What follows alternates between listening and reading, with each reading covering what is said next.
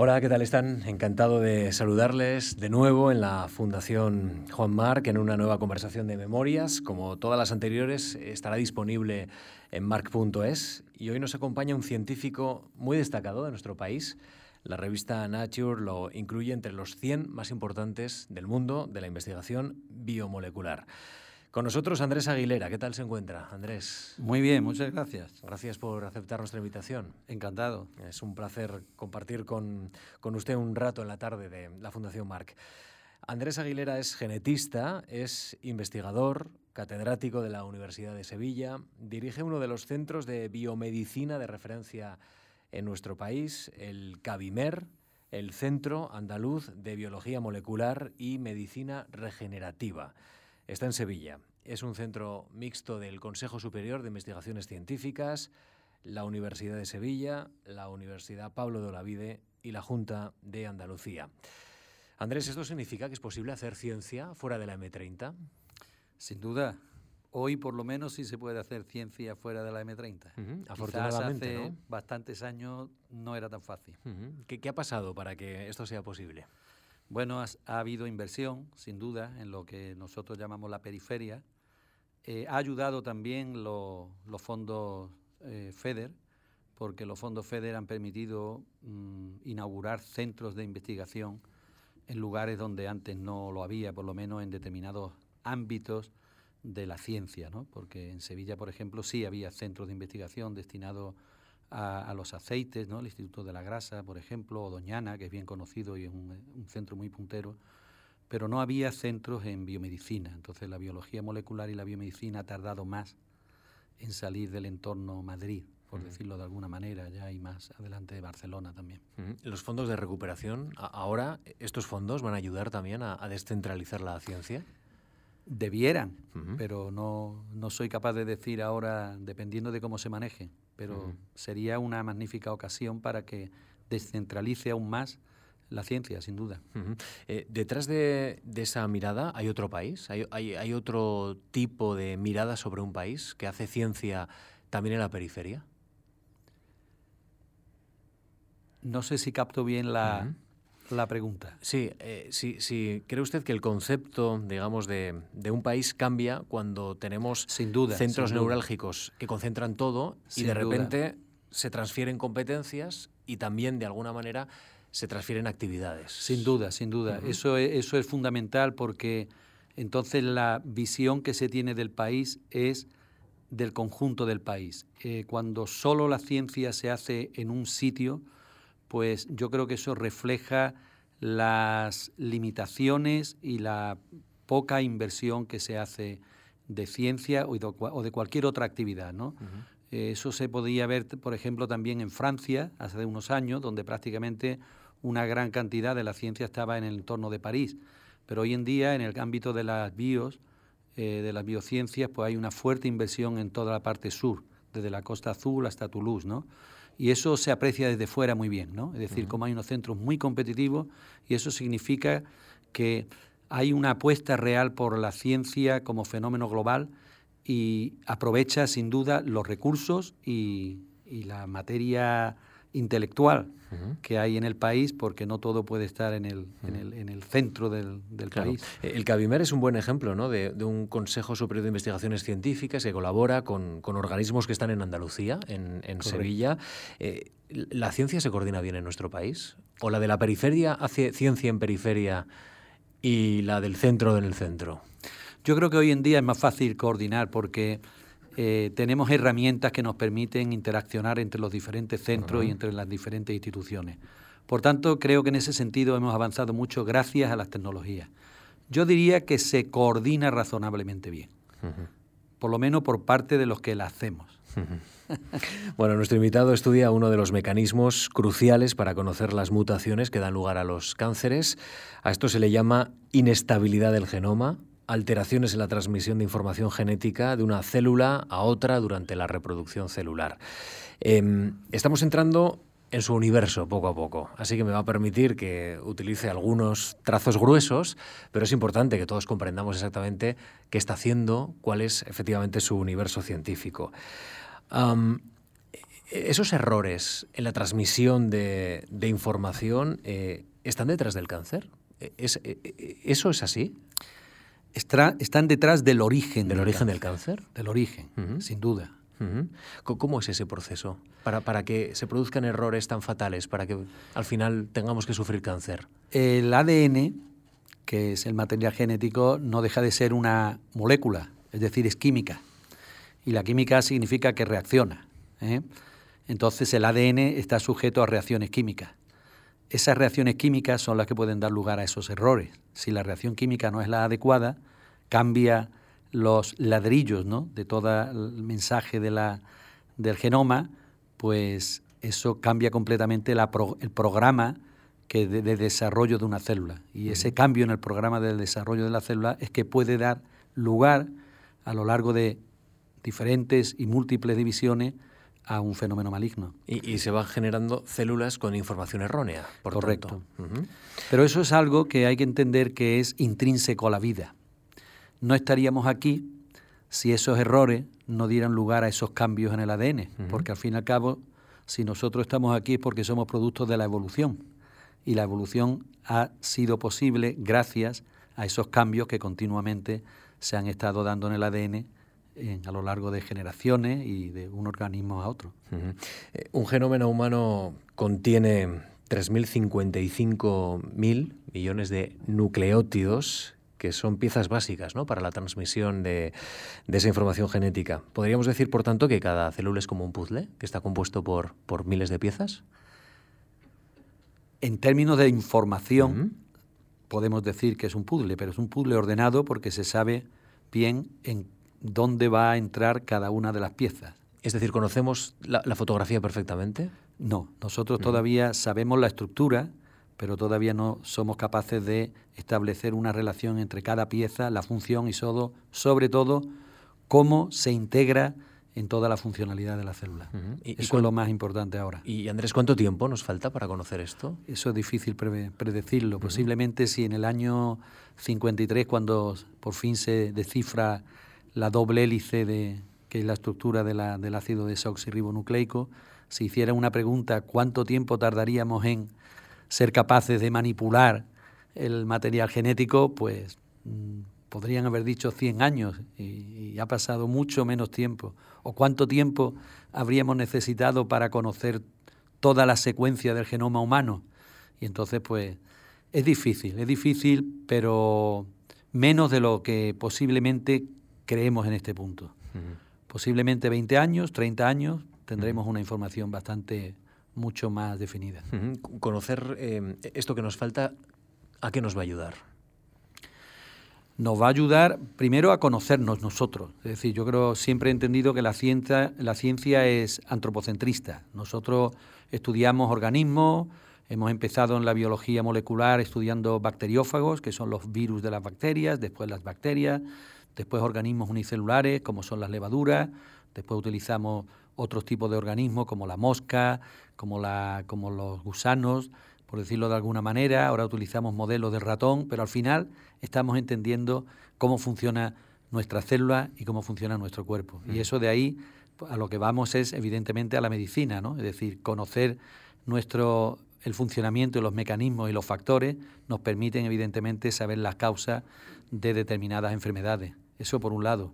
Y por otro, pues también hay que decirlo, ¿no? Es decir, la biotecnología mm, deriva precisamente de nuestra capacidad de utilizar nuestro conocimiento en nuestro favor.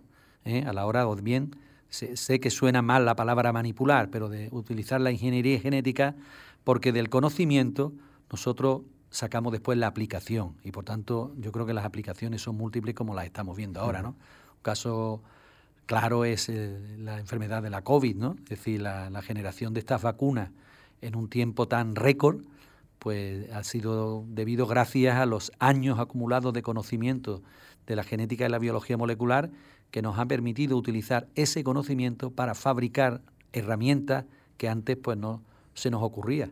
Y lo que hacía y lo que hacemos que realmente nosotros no, no hacemos más que utilizar las mismas enzimas que hay o las mismas moléculas que tenemos en las células para sacarlo afuera de la célula y manipularlas en los tubos de ensayo y hacerla funcionar como nosotros queremos. De hecho, el ARN mensajero, esa tecnología, eh, se utiliza en la lucha contra el cáncer, ¿verdad? se utiliza, pero es uno de los campos. Es uno de los campos, pero y de hecho se están intentando desarrollar por las mismas empresas que han desarrollado la COVID, pues algún tipo de, eh, mm, herramientas para luchar contra determinados tipos de cáncer. No se puede hacer contra todos porque depende de la causa, evidentemente. Profesor, em, eh, me dice, los errores de transmisión de esa información eh, pueden derivar en cáncer. Em, ¿Esos errores están escritos en nuestros genes? Esos errores pueden estar escritos eh, de manera que cuando nacemos tengamos alguno, alguna, algún gen que tenga ya una diferencia, vamos a decirle no error, pero una diferencia que, ha sido heredada de, nuestras de generaciones anteriores, que normalmente se suele se suele transmitir de manera eh, heterocigótica, es decir, una copia funciona bien, la otra copia no funciona bien porque conlleva uno de esos errores. Pero la mayoría de ellos pueden surgir durante la vida de un organismo. Conforme nosotros vamos envejeciendo, como he comentado antes, la molécula de ADN es una molécula química sujeta a reacciones y por tanto van acumulándose esos errores. Y eso es lo que hace que una enfermedad como el cáncer y otras pues aparezcan fundamentalmente con el envejecimiento. Cuantos más años vivimos, nuestro ADN ha sido sometido pues a insultos, como se le llama, o a cambios que son los que vamos acumulando y que pueden desembocar en, este tipo de enfermedades. ¿no? Conocer esto, eh, desde luego, sería un mecanismo muy importante para, para, evitar el cáncer. Ustedes en el Cabimer indagan en los mecanismos moleculares de los tumores, de la metástasis, para identificar terapias que permitan atacar y, frenar el cáncer. ¿Estas investigaciones van a mejorar los tratamientos o, la prevención?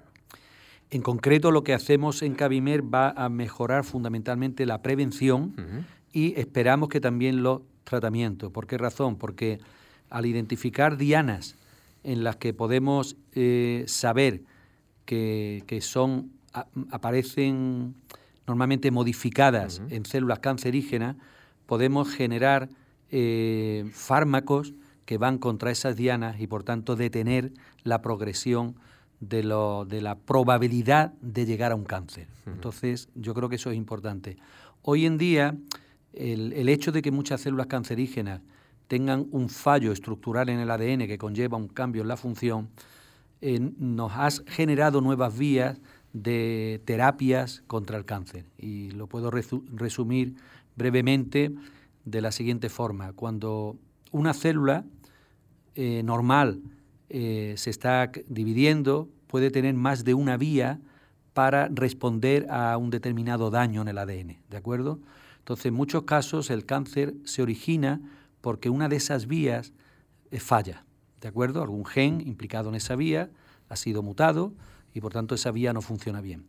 Entonces, en una célula normal quedarían esa vía y la otra que funcionan correctamente. En una célula cancerígena solo funciona la segunda vía. Entonces nosotros podemos diseñar fármacos que bloqueen la segunda vía. Al bloquear la segunda vía estamos matando a la célula cancerígena, pero no estamos alterando la viabilidad de la célula normal porque la vía que ha sido mutada en la de cáncer todavía funciona. Entonces ese tipo de estrategia se utiliza y es lo que nos da posibilidades a que al definir las dianas que sirven por un lado para conocer los mecanismos de prevención, a su vez sacar partido de ese conocimiento y poder derivarlo a terapias. Eh, eh, vivimos una sociedad envejecida en Europa y en España también. Eh, dos millones de europeos al año mueren por cáncer, 100.000 españoles. Podemos eh, soñar, no sé si es una utopía pensar que, todos los cánceres van a tener cura o la batalla está en el terreno de la prevención. ¿Dónde podemos encontrar mejores réditos para, para atacar este problema que sufren tantos? Yo creo que hay que combinar ambas cosas. Fundamentalmente la prevención y entonces alejaremos la, probabilidad de que aparezca el cáncer, pero la prevención, pues como sabemos todos, eh, deriva de muchos factores, ¿no? El estilo de vida, y, evidentemente la, medicina que sea capaz de, prevenir y de, identificar los grupos de riesgo. Eso es una, cuestión fundamental. ¿eh? Es decir, entender qué dianas son las principales que pueden ser alteradas para generar un cáncer nos define, nos permite definir grupos de riesgo. Pero sin duda mm, las terapias van a ir evolucionando y sabemos que hoy en día pues la probabilidad de sobrevivir a un cáncer ha mejorado enormemente gracias fundamentalmente a la medicina y eso implica que tenemos que trabajar en ambos en ambos pasos. Andrés, ¿cómo, ¿cómo le ha afectado a usted y a su equipo la pandemia? No sé si ha supuesto una ruptura en los ritmos, una alteración grave o no, o, han podido convivir bien con, con, el virus. Supuso una alteración en los momentos más duros en que fuimos confinados todos, porque evidentemente no podíamos hacer investigación. Después, poco a poco, hemos ido integrándonos de nuevo, primero al 50%, al 60%, pero básicamente yo diría que desde finales o ya desde después del verano del 2020 prácticamente hemos podido retomar la actividad científica eh, casi en plenitud. Es decir, una prueba de estrés, ¿no? toda una prueba de, resistencia que, han superado, ¿no? Como tantas otras profesiones. Sin duda, también hay que tener en cuenta que la ciencia es una, es una profesión en la que estamos muchos implicados yo puedo permitirme el lujo en un momento determinado de estar a lo mejor pues tres meses con una actividad de teletrabajo que me permite dirigir la, la, actividad científica desde, desde, el ordenador, pero en ciencias biológicas y en ciencias de biomedicina hay que estar en el laboratorio. Y muchas de estas personas son jóvenes personas que están haciendo un doctorado, están haciendo un postdoctorado y por tanto tienen un tiempo límite en el que desarrollar su actividad. Por tanto, para ellos han supuesto quizás un, problema mayor y también, por otro lado, pues han tenido ganas de correr ese riesgo y seguir trabajando porque el tiempo va pasando y, tienen que conseguir el máximo del tiempo aquel que tienen para durante su beca hacer todo lo que puedan hacer para el siguiente paso. Esto es una ciencia, la ciencia es una es una carrera de resistencia y... Son muy resilientes, efectivamente, ¿no? Eh, y, quizá más que otros sectores de la sociedad saben, saben aguantar esos embates. Fracaso y acierto, fracaso y acierto. A, eso estamos sometidos continuamente. ¿Sabe que me ha llamado la atención que la Sociedad Española de, Genética le concedió en 2021 su premio nacional por ser un referente internacional? Eh, ¿La inteligencia artificial puede ayudarnos a avanzar más, más rápidamente? Sé que usted está especialmente interesado en esto. Yo creo, yo creo que sí. De hecho, es un tema que hoy en día eh, vamos a verlo aplicado cada vez más en las ciencias biológicas. Uh cuenta que hoy en día, de la misma manera que originalmente cuando estudiábamos desde el ámbito genético cómo funciona una célula, cómo funciona un organismo, nos centrábamos en el gen y utilizábamos, pues, digamos, elementos chivatos, por decirlo de alguna manera, o reporteros para ver cómo funciona y aprendíamos a partir de ahí para extrapolar. Hoy en día queremos entenderlo todo desde el ámbito del genoma, es decir, de la, toda la complejidad que conlleva la información que tiene una célula. Y por tanto ahí eh, creo que necesitamos la inteligencia artificial para, llegar a entender todo esto. Bueno, este es el universo de nuestro invitado, de, Andrés Aguilera, pero luego está la vida, y ya sabe usted, saben también todos los que nos siguen habitualmente en Memorias, que esto es una combinación de, una vivencia, de un país que va avanzando también con la vivencia de, la persona y luego está ese, ese universo tan interesante.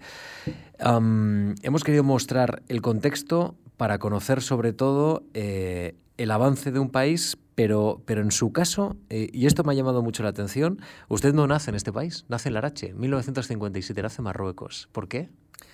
Pues nazco en Larache, sabéis que en aquella época, no ya en el 57, era protectorado español, porque mi padre ya nació allí. Mi padre nació el, año del desastre de Anual, en el año 21, porque ya mi abuelo estaba allí, era peluquero. Por tanto, nazco Larache, muchos me preguntan si vengo de familia de militares. No. Mi padre trabajaba allí y mi madre, que era de la zona de la Sierra Bermeja, Sierra de Ronda, pues terminó allí de pequeñita porque su familia puso allí un negocio. Es decir, allí se conocieron. Y allí se conocieron y, allí tú, somos cinco hermanos, allí nacimos cuatro de los cinco hermanos, hasta que en el 56 se declaró la independencia y nosotros nos volvimos creo que en torno al 59, porque a mi padre ya lo destinaron a la península y ya nos volvimos. Evidentemente ellos fueron los que más sufrieron ese cambio porque habían vivido toda su vida allí, ¿no? entonces, aunque yo me he criado en otro sitio, pero en mi casa siempre estaba oyendo hablar de, del Arache y eso es algo que, que todo el que ha nacido allí, pues parece que o lo mitifica o, y, lo añora muchísimo. ¿Ha regresado al Arache? Sí, sí, he regresado. Eh, yo evidentemente no tengo recuerdo de mi infancia en Larache, pero sí, he ido varias veces. Marruecos es un país que, que me atrae muchísimo, me atrae muchísimo. Está ahí cruzar el estrecho y uno entra en otro mundo. Con sus pros y sus contras, ¿no? Estamos cerca de Galicia para un andaluz, ¿no? Eso es, sin duda, clarísimo. Sin duda. Pero es un país con unos contrastes brutales, ¿no? Del norte al sur. Entrar al, sur, pasar de Marrakech hacia abajo, la zona del desierto, pues es realmente un país fascinante. Em, ¿Qué recuerda de, sus padres? Ha mencionado, se conocieron en Larache. ¿Qué, qué, qué huella le dejan, Andrés? Mi padre era mm, lo que era la mayoría de, de las personas que vivían en aquella época. Mi padre era empleado de banca y mi madre era ama de casa. Mi madre de pequeña la separaron del colegio porque tenía que ayudar a, los padres que habían puesto una cantina a, trabajar en la cantina y por tanto dejó la, educación ya a partir de, tener los conocimientos básicos, ¿no? de leer, replicar y demás. Eso siempre lo, lamentó ella, ¿no? ella tenía esa frustración de no haber podido estudiar y mi padre pues se dedicaba a la blanca, recuerdo eso, lo que es una familia normal de aquella época que no pudo, que no pudo estudiar, pero quiso que sus hijos estudiaran y yo creo que ahí fue el motor fundamental, fue mi madre, que con esa frustración que tuvo, pues, pues hizo que por lo menos pues, cuatro de nosotros estudiáramos carrera. Y, se afincaron en la línea, ¿no? Nosotros nos, afincaron nos afincamos en la línea, pasamos primero por Barbate, estuvimos un año en Barbate, y después terminamos en la línea, y ya de la línea, pues mm, fuimos a Sevilla, porque ya era bastante difícil económicamente mantener la, la estancia de, de, varios hijos en, la universidad en Sevilla. Y entonces mi, mi, padre consiguió que lo destinaran a Sevilla cuando yo soy gemelo, cuando mi hermano gemelo y yo, pues empezábamos la universidad en Sevilla. teníamos un hermano mayor que ya había estudiado en Sevilla, pero de manera independiente a la familia, quiero decir, primero en la laboral, entonces existía aquello de la universidad laboral, y después ya en la Universidad de Sevilla. Los padres tuvieron que trabajar mucho, ¿no? Para que cuatro hijos.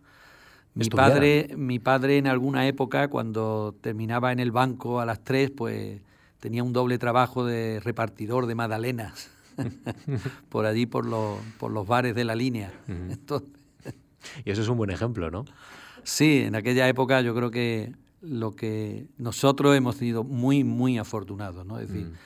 Fíjese que mi padre, que nació en el 21, pues él, hizo dos veces por error, hizo dos veces la mili, no estuvo en el frente, perdió dos hermanos gemelos, uno de ellos en, la mili de, joven, y, evidentemente tuvieron una vida mucho más difícil que la que hemos tenido nosotros. Es decir, yo en ese sentido pertenezco a una generación completamente afortunada, ¿no? Eh, vivíamos en una familia que, hombre, con unos medios no eran nada del otro mundo, ¿no? Evidentemente, pero uno mira el entorno. Era en los que vivíamos todos y por tanto no teníamos grandes expectativas, ¿no? Y ni, ni odios ni envidias, ¿no? Ahora las cosas son diferentes, ¿no?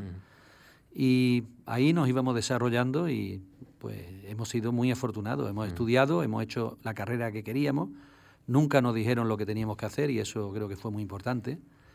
Y a partir de ahí cada uno hemos desarrollado nuestra propia nuestros propios intereses, con más acierto, menos acierto. Cuando somos jóvenes tomamos una, unos caminos que creemos que es el más acertado, a lo mejor damos con la tecla, a lo mejor no damos con la tecla. No, y uno va ajustando. Eh, Andrés, ¿llegó a soñar eh, con, la posición que usted tiene hoy? Eh, ¿Llegó a intuir que, que, también ese era el camino, el de ser científico? No, no, yo he ido poco a poco. Yo he ido poco a poco. Cuando estudiaba no soy de estos que cuando en la adolescencia ya soñaba con moléculas, para nada. Iba conociendo las cosas como... He sido una persona abierta. Creía que, que primero tenemos que hacer de esponjas, conocer y después ya cuando uno está suficientemente maduro tomar una decisión. Por tanto, cuando yo estudiaba el instituto, lo que quería ser era profesor de instituto. Me iban muy bien, yo reconozco que, que, que, se me daban bien los estudios, por tanto lo, tenía cierta facilidad y eso me permitía pues tomarme eso con tranquilidad. Así que realmente no, no tomé una decisión de dedicarme a la ciencia cuando ya estaba metido de, hecho en ella. ¿Cómo elige la carrera? Pues es una situación poco anecdótica. Eh, como he comentado, mi hermano y yo éramos gemelos y los gemelos íbamos siempre a la misma clase y, llegamos a un momento de racionalidad cuando éramos adolescentes y decimos, ya está bien de que vayamos siempre juntos al mismo sitio con los mismos amigos y entonces decidimos que teníamos que separarnos y teníamos claro que íbamos por ciencia y no sé cómo, a uno le tocó la física y a otro le tocó la biología. Eh, realmente yo creo que nos daba un poco igual siempre que fueran ciencias y eran las que no más, nos interesaba, porque nuestra proyección era dar clases. Yo realmente debo de reconocer que cuando eh, estudié biología me llevé un poco, no voy a decir un desengaño, pero en aquella época quien estudiaba biología era porque venía abducido por Félix Rodríguez de la Fuente. Y realmente yo no era el biólogo de naturaleza, a mí me encanta la naturaleza, pero no para estudiarla. Pero bueno, afortunadamente después encontré en la genética el, digamos, la faceta de la biología que realmente me interesó y a la que me dediqué. La, genética que, que, lo tenían los genes. Fíjese, sus tíos gemelos, usted gemelo, ¿no? Ahí tenía un, Ahí había algo que podría haberme interesado por entenderlo, pero, pero no, fue, no fue eso. Llegó otro golpe de suerte. Bueno, nuestro invitado se licencia, se doctora en biología por la Universidad de Sevilla. El 4 de noviembre de 1983 obtiene el doctorado bajo la dirección de Concepción Taya Benítez Fernández y con este título, a ver si lo digo bien, Genética y Fisiología de la Tolerancia al Etanol de las Saccharomyces cerevisiae. Sí, es la levadura del, con la que se hace el pan y la cerveza y el vino. ¿Por qué era interesante? ¿Porque es unicelular? Era interesante porque era unicelular y en aquellos años era donde había unas herramientas genéticas muy avanzadas que no se daban en células humanas o en células de mamíferos. Y por tanto era un modelo, el modelo mejor que había para entender la genética de células eucarióticas. Eso por un lado. Y por otro lado era... Es decir, había una tecnología adecuada, ¿no? Para, sí, se estaba desarrollando una tecnología... Cuando empieza la biología molecular, comentaba antes que empieza con los bacteriófagos, virus de fagos y bacterias, porque son los organismos más tratables que se pueden manipular.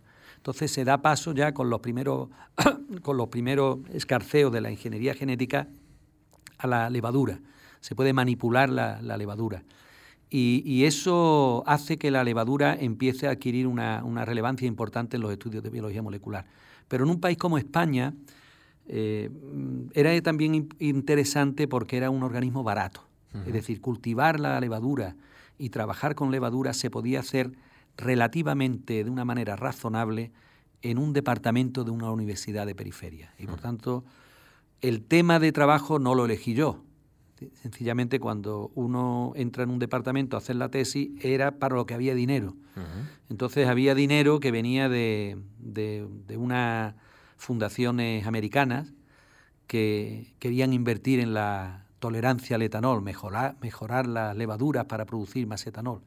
Y por tanto ahí empecé, pero no fue lo que más me interesó. Después por eso cambié, digamos, el tema de trabajo, pero me mantuve en la levadura durante un tiempo. Lo que era difícil pensar es que uno que empezaba a estudiar la levadura iba a acabar estudiando el cáncer, ¿no?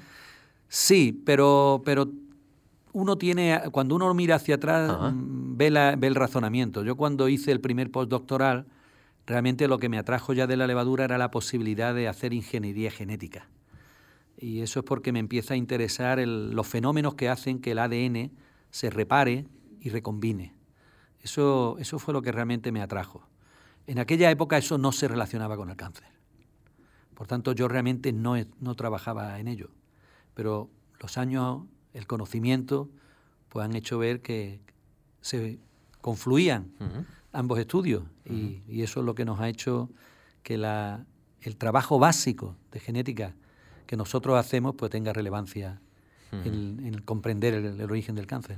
Profesor, por aquel entonces em, ya está en contacto con otros equipos. Por ejemplo, fue becario de la Biotechnology Branch, Solar Energy Research Institute de Golden, en Estados Unidos. Correcto. Dentro del Tratado de Amistad y Cooperación entre España y Estados Unidos. Y ahí empieza a intuir, entiendo, que la ciencia está conectada o no existe, ¿no? Cuando lo que se está desarrollando en España también tiene una réplica en Estados Unidos.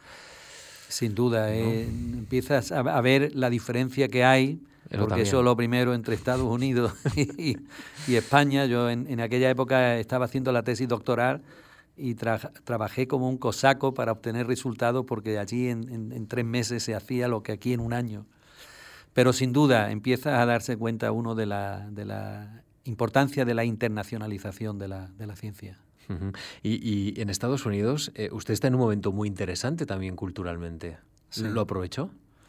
Pues no te voy a decir que lo aprovechara por una razón, porque Golden era una pequeña zona de Denver, entonces sí lo aproveché para, para, para, ver museos en Denver y desde luego todo lo que es la arquitectura de la, de la zona de lo que entonces era la, la, parte económica de la ciudad, ¿no? Pero no estaba en Nueva York, ¿no? O sea, el aspecto cultural que ofrece una ciudad como Nueva York, en la que sí estuve después, no era el mismo. Y después no es lo mismo estar unos pocos meses que desarrollar ya una, actividad durante años. Estamos hablando de 1983, enseguida hablamos del contacto con la beca Marc, pero las cosas en España ya eran muy distintas. Sí. Andrés, en 1983, usted había nacido en una dictadura y había estado encima en la Arache y ahora se encontraba en un país democrático, intentaba también modernizarse. Sin duda, yo de, de, hecho mm, en Denver estuve un poco antes de eso, porque yo recuerdo que fue cuando hubo todo esto del a la vuelta el golpe de Estado y, o sea, creo que fui yo en la, fue en febrero, en febrero fue el intento de golpe de Estado, yo ese verano estuve fuera y al poco pues hubo cambios políticos en el país, entonces era un momento muy interesante en el país, había muchos cambios, además una velocidad bastante grande y, sí, era, unas, era un una época muy interesante. no, le he preguntado, pero en, tiempos de universidad le interesaba el activismo político, eh, le interesó la política. Mis tiempos, mis tiempos de universidad mm, estaban muy ligados al activismo político. Yo nunca he estado en partidos y demás, pero era inevitable. Yo recuerdo, recuerdo a, Isidoro, que era Felipe, González, dando mm, pues allí mítines en la Facultad de Derecho de la Universidad de Sevilla, cuando todavía entonces era Isidoro. Entonces, evidentemente, era una época en la que cuando yo empecé, pues nos cerraron la universidad. Era, era muy difícil no estar implicado o no conocer lo que, lo que se estaba cociendo en el país. Yo entré en el año 74 y en el año 75, pues, claro. pues ocurrió lo que ocurrió y por tanto era, eran unos años donde la universidad era diferente. la universidad era una fuente de cultura, cultura política y cultura de todo tipo, ¿no? De cantautores, de, de, arte, de todo. Claro, tan interesante era, lo que estaba en las aulas sin duda. que lo que estaba afuera, ¿no? Sin duda. contacto. Y entonces no se vivía esa idea de, rendir al máximo la universidad para conseguir eh, después tener un futuro más apetecible. Yo recuerdo haber estudiado en primero de carrera, pero como comentaba, pues afortunadamente pues, pues, pues he tenido facilidad de estudio y por tanto con esa facilidad de estudio he podido compaginar pues otros aspectos de la, de la carrera que creo que son muy importantes y que desgraciadamente hoy en la universidad, que está todo mucho más especializado, es, es, un elemento que se ha perdido. ¿Por qué? Porque nos hemos vuelto más pragmáticos, más competitivos. Nos hemos, la sociedad es más competitiva, sin duda, y se exige más ah, de conocimiento. También hemos avanzado mucho más en conocimiento, la complejidad de todo lo que estudiamos es mucho mayor y por tanto hay que dedicarle más tiempo. Y también, bueno, hay otros factores que no quiero entrar en ello, que quizás eh, en este país nos especializamos quizás demasiado pronto y quizás eso se podría, se podría haber eh, cambiado un poco. Es decir, el sistema universitario americano no especializa al estudiante desde tan pronto. Se hacen los majors y tal, pero, pero uno requiere más tiempo hasta saber realmente qué se quiere dedicar. Pero aquí prácticamente de que uno tiene 17, 18 años, entra en una carrera en la que ya va encaminado hacia, hacia eso. Yo creo que eso no lo hemos manejado bien, por muchos intereses. Ha habido muchos intereses que han derivado de cómo ha crecido la universidad. La, universidad ha crecido, entre otras razones, porque se han incrementado el número de carreras. Y al incrementarse el número de carreras, se han especializado. En el ámbito en el que yo me muevo, la biología ha dado lugar a la bioquímica, a la biomedicina y a la biotecnología, donde antes había una carrera, ahora hay cuatro. Entonces ya desde 17, 18 años uno ya empieza encaminado por donde va. Y sin embargo, cuando acaban las carreras en cualquiera de los ámbitos de estas cuatro, si quiere dedicarse a la investigación da igual por donde venga, porque va a hacer investigación o en biología molecular o en genética, dependiendo del laboratorio en el que te interese. Entonces es una pena que hayamos llegado a, este punto, que por otro lado quizá no ha sido fácilmente evitable. El 2 de marzo de 1984, allí queda, Isidoro gobernaba este país, fíjese, hace cuánto tiempo, con mayoría absoluta. La Fundación Juan Marc eh, le comunica la concesión de una beca, de, una beca, un año prorrogable a otro más, dos años. Es una beca que comienza en Estados Unidos, que acaba en Alemania. Ahora, ahora empezamos a hablar de Estados Unidos, luego saltamos a Alemania. Vamos por partes. Eh, la ayuda mm, está destinada para estudiar en primer lugar en Pasadena, en California, en el California Institute of Technology, con John Adelson. ¿Por qué Adelson? John Abelson, efectivamente. Eh, en aquel momento, la maquinaria que madura los intrones, los intrones son los fragmentos de ARN que no significan nada y que están insertados en el ARN mensajero que tiene que ser madurado, y madurar significa hay que quitar todos esos intrones para quedarse solo con el trozo de ARN que significa algo, que cuando uno lo lee va a da lugar a proteínas. John Abelson era en ese momento el, primer investigador en, términos de maduración de intrones. hemos utilizado la, palabra inglesa de splicing y entonces habían identificado el corpúsculo celular que hace esa labor y le llamaban el espliciosoma. Por tanto, era un, era un, concepto nuevo que surgía en aquella época. Yo, de hecho, durante mi carrera no lo estudié porque todavía no estaba. Y me interesó y entonces lo pedí. Entonces tenía que dar un salto cuantitativo y cualitativo en lo que hacía hasta entonces.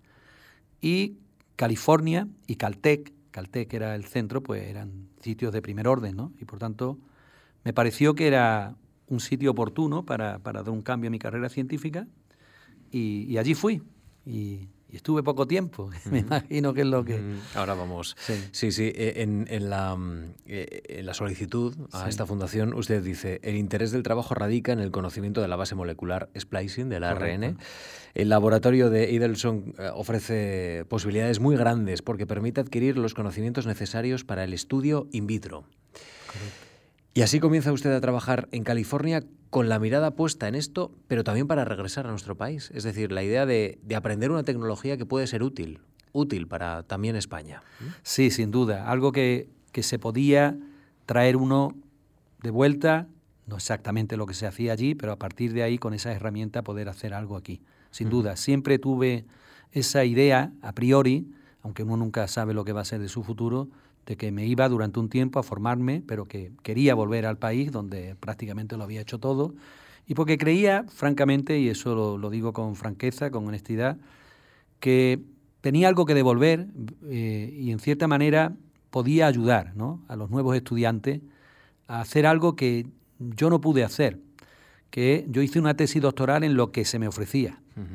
Y realmente mi currículum lo empiezo a hacer cuando ya salgo del país porque entonces era difícilmente uno podía realmente marcar la pauta con lo que hacía en la tesis doctoral. Entonces creía que se podían cambiar las cosas y que en el país ya desde que uno empieza a hacer la tesis doctoral, por lo menos en la periferia, porque entonces por aquel entonces el CBM era uno de los grandes centros que empiezan aquí en el país, empieza a hacer una biología molecular ya muy actualizada y muy competitiva, pero eran pocos los centros que se podía hacer. Entonces creo que creía que tenía que tener la capacidad de poder volver al país y en la universidad pues poder compaginar la docencia, la formación de estudiantes y la investigación. Pero eso dice mucho de usted, ¿no?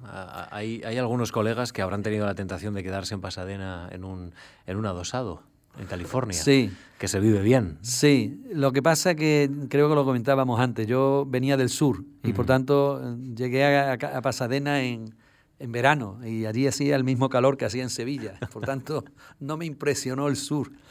La realidad es que cuando, cuando realmente entendí, creo que cuando uno es joven, yo terminé la tesis muy, muy pronto. La, hice relativamente rápido, ¿no? Para lo que se hacía. Normalmente tardaba cinco más años, yo creo que la hice en tres años y medio. Quería cambiar. Cuando llegué allí me di cuenta que aquello era bioquímica pura. Yo realmente quería aprender, pero no quería que me que les llevara yo a enseñar genética. Digo, no, no, yo voy a aprender, no voy de profesor. Y me di cuenta que, no era lo mejor. Lo que había ocurrido es que yo antes me había ido a Alemania y en Alemania empecé a, conocer las técnicas de ingeniería genética y a hacer ingeniería genética. Y eso me produjo un, un cambio debido a un conocimiento que yo no tenía cuando solicité la beca. Entonces, cuando me encontré en esa tesitura, pensé que que lo mejor para mí y para lo que yo que quería hacer mm, en el futuro y si lo quería traer el país era llevar la ingeniería genética, que era el momento en que estaba, estaba surgiendo. Y esto es muy interesante porque de prácticamente todos los becarios de la Fundación que han pasado por esta mesa, eh, que han contestado estos, a estas preguntas, eh, muy pocos no sé si decirle casi casi el único, eh, cambió de rumbo en mitad de la beca. lo adaptó de esta manera, decidió, no, lo que estoy estudiando en Pasadena no me interesa, em, no voy a renunciar a la beca, les propongo un cambio, pero, pero es necesario hacerlo, porque honestamente creo que es lo necesario. Y la fundación finalmente se lo, se lo permite. Em, solicita eh, pasar de California a Darmstadt. Eh, para trabajar con el grupo del profesor Zimmerman. ¿Y, por qué el profesor Zimmerman? Yo había ya establecido contacto con Zimmerman y en aquella época, no es como ahora, los becarios éramos becarios, no éramos contratados, no teníamos paro. Así que cuando acababa mi, beca de hacer la tesis doctoral, pues me busqué becas cortas mientras hacía tiempo hasta irme a Pasadena. Y en esas becas cortas, de una beca ENVO y otra de, Alemania, pues fui allí y el contacto me vino fundamentalmente porque trabaja también en levadura, hacía genética de levadura, pero estaba empezando a hacer ingeniería genética. Y entonces allí en, en esos meses, pues comprendí que eso era lo que yo quería hacer. Entonces cuando me fui a Pasadena me planteé la tesitura de si de pronto darle un volantazo y dejar todo aquello y meterme en la bioquímica in vitro o terminar lo que había empezado, que era aprender toda la ingeniería genética. Cuando uno es joven, con 27 años, cree que puede hacer lo que quiera. Entonces lo hice y digo, si eso no funciona, pues lo intentaré por otra vía. Pero afortunadamente la fundación fue comprensiva y fue una apuesta. Y bueno, quizás el que yo esté aquí hoy por azar, pues parece que funcionó. E, el, trabajo es aislamiento, secuenciación y estudio de la regulación del gen estructural de la isomerasa, de la glucosa 6P en Saccharomyces cerevisiae. realmente aprendí, sí, realmente aprendí allí todo lo de ingeniería genética. Pusimos a punto la secuenciación del ADN, que entonces se hacía con unos geles enormes, ahora se hace en máquina. Realmente aprendí todo, todo lo que era eh, poder manipular el ADN y entender la secuencia y sacar el significado de, los genes con los que estábamos trabajando. Fue un momento muy que me abrió realmente muchas, muchas puertas. Y entre ellas, pues, ver lo que era la recombinación. A partir de ahí le dediqué horas a la biblioteca, a la charla, a aprender cursos, a ir a conferencias, y fue ya como di el paso definitivo en mi segundo postdoctoral. y, luego eh, fue una oportunidad de conocer también, entiendo, la universidad alemana, ¿no? Tan distinta en, fue, la nuestra. Fue una, una oportunidad conocer la universidad alemana, el sistema alemán de, de, ciencia, donde curiosamente antes me preguntabas por el centralismo, entonces ver cómo Alemania para nada estaba centralizada la ciencia, estaban los institutos Juan, perdón, los, los, Max Planck, que estaban distribuidos por todo el país, cuando yo estaba en Alemania, todavía evidentemente Berlín era pertenecía a Alemania del Este, con por supuesto sus su partes, y entonces no había un, centro neurálgico de la ciencia, la había en Múnich, la había en Friburgo, la había... Y, había mucha comunicación entre los propios investigadores, ¿no? Y, eso yo en España no lo había vivido. Y estaba muy mucho más avanzada que, aquí, ¿no? Entonces se pensaba que era Estados Unidos, pero, pero yo me llevé una sorpresa. ¿Qué, es Alemania y Francia en el ámbito de sus investigaciones, las, las más punteras? No, no, no. Eh, Suiza y, el Reino Unido son muy punteras, pero hoy en día Dinamarca está, Dinamarca está haciendo una, una labor ingente en estudios, sobre todo, no, no de Dinamarca. Dinamarca ha sido siempre un, un pilar en estudios de física, pero ahora en biología y biomedicina, en investigación en el cáncer, hay una apuesta muy fuerte en Copenhague, ¿no? Es decir, en todos los países se está haciendo, pero Suiza, Alemania, eh, Reino Unido, Dinamarca, eh, Francia, Suecia, son países donde la, inversión en, investigación es muy superior a la que hacemos en España desde hace ya bastante tiempo. Es decir, no solo hay una inversión mayor, sino que hay una inversión estratégica, ¿no? Uno quiere conseguir algo. Sin duda, y, es algo que viene de hace tiempo, ¿no? Es decir, nada más que hay que ver premios Nobel en los diferentes países, ¿no? Que aquí, pues, pues no tenemos. Desde, Cajal, que, que, que consiguió el Nobel trabajando aquí, pues Severo Ochoa consigue el Nobel, después trabaja aquí, pero por una investigación que hace en Estados Unidos, ¿no? Entonces a nosotros todavía nos falta mucho de esa estructura que poco a poco la vamos haciendo ya. Yo creo que tú lo has comenzado pues planteándolo muy bien, ¿no? Esa, esa mm, exteriorización ¿no? de la ciencia fuera de, de, los centros capitales, que llegue a la periferia, yo creo que eso es importante, ¿no? Y, bueno, tardaremos todavía un poco, pero llegaremos. Eh, en este contexto europeo, ¿hacemos ciencia europea también? Es decir, ¿Hacemos, los distintos países? Hacemos ciencia europea, sin duda. Yo creo que cada vez más, eh, hoy no podemos hacer ciencia aislada. Y de, este hecho, la, mayor inversión que se hace en ciencia hoy en día se hace desde Europa. Y para países como España es fundamental. Es decir, eh, no solo los los H2020 o los, FP europeos, la European Research Council, ¿no? que es la que aporta realmente las buenas grandes cantidades de, financiación para hacer una ciencia competitiva, hay que estar ahí en Europa.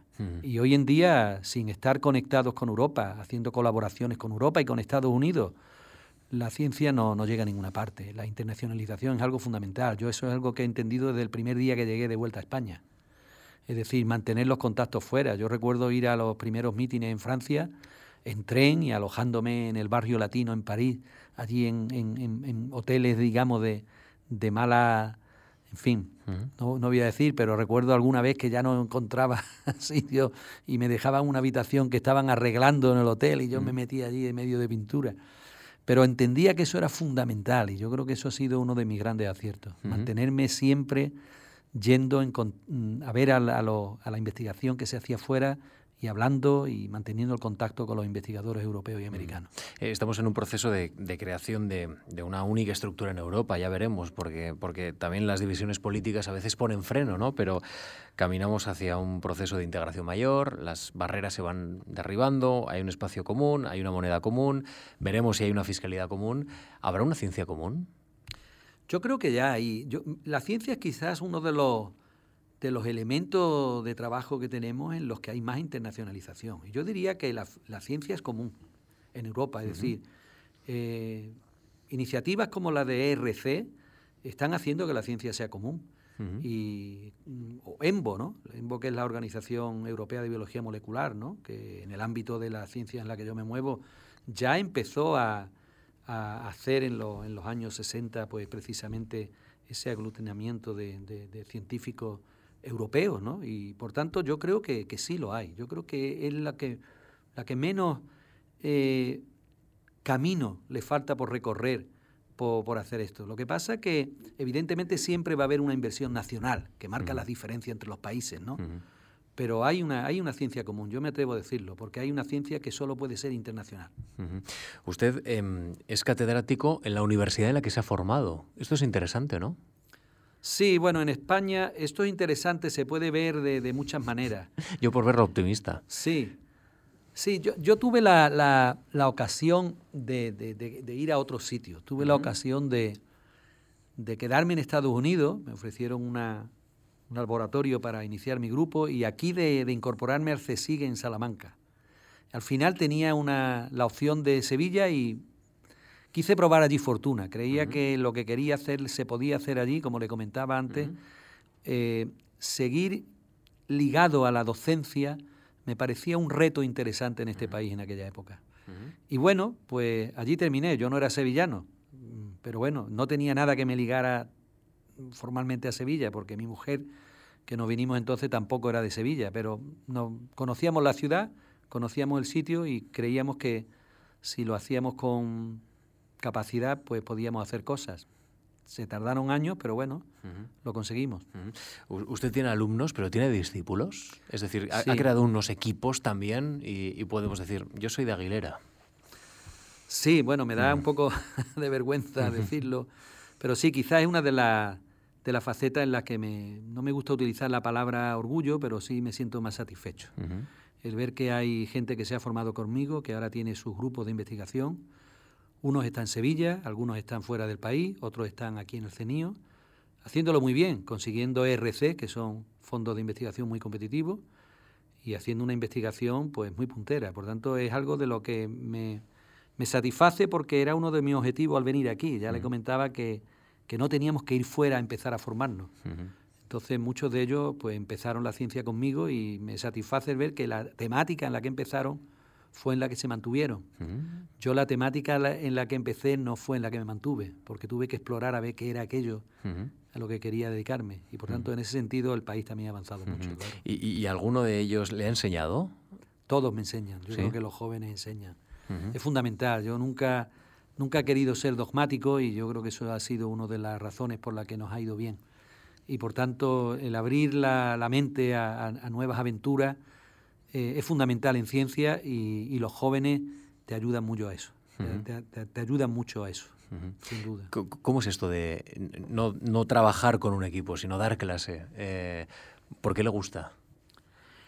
Me gustaba más antes que ahora, ¿eh? tengo que decirlo ahora porque mm, creo que, bueno, es por, digamos, es el ciclo vital de cada uno, ¿no? Es decir, el tipo de estudiantes ha cambiado un poco, y, pero compagino la investigación con la docencia.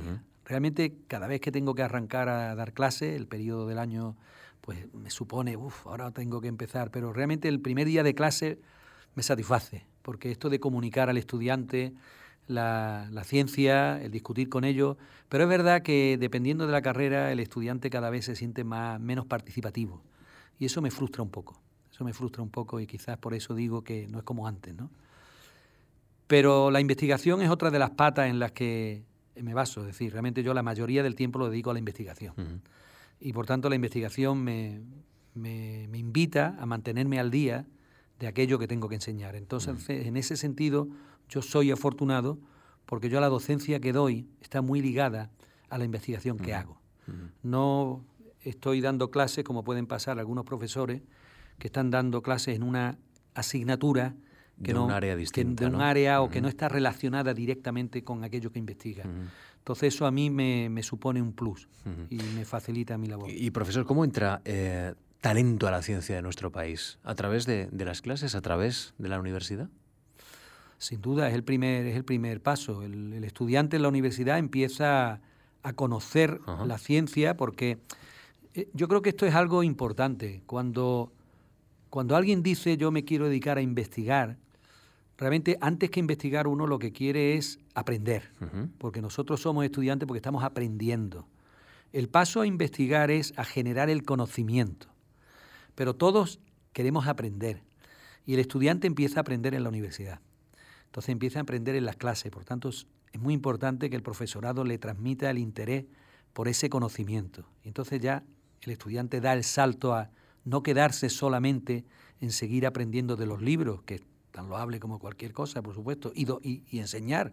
Creo que eso es una labor que no podemos desdeñar, ¿no? Tengo muchos compañeros que se dedicaron al instituto y a dar clases en los institutos, eso es fundamental, o en la universidad, que dedican más a la universidad.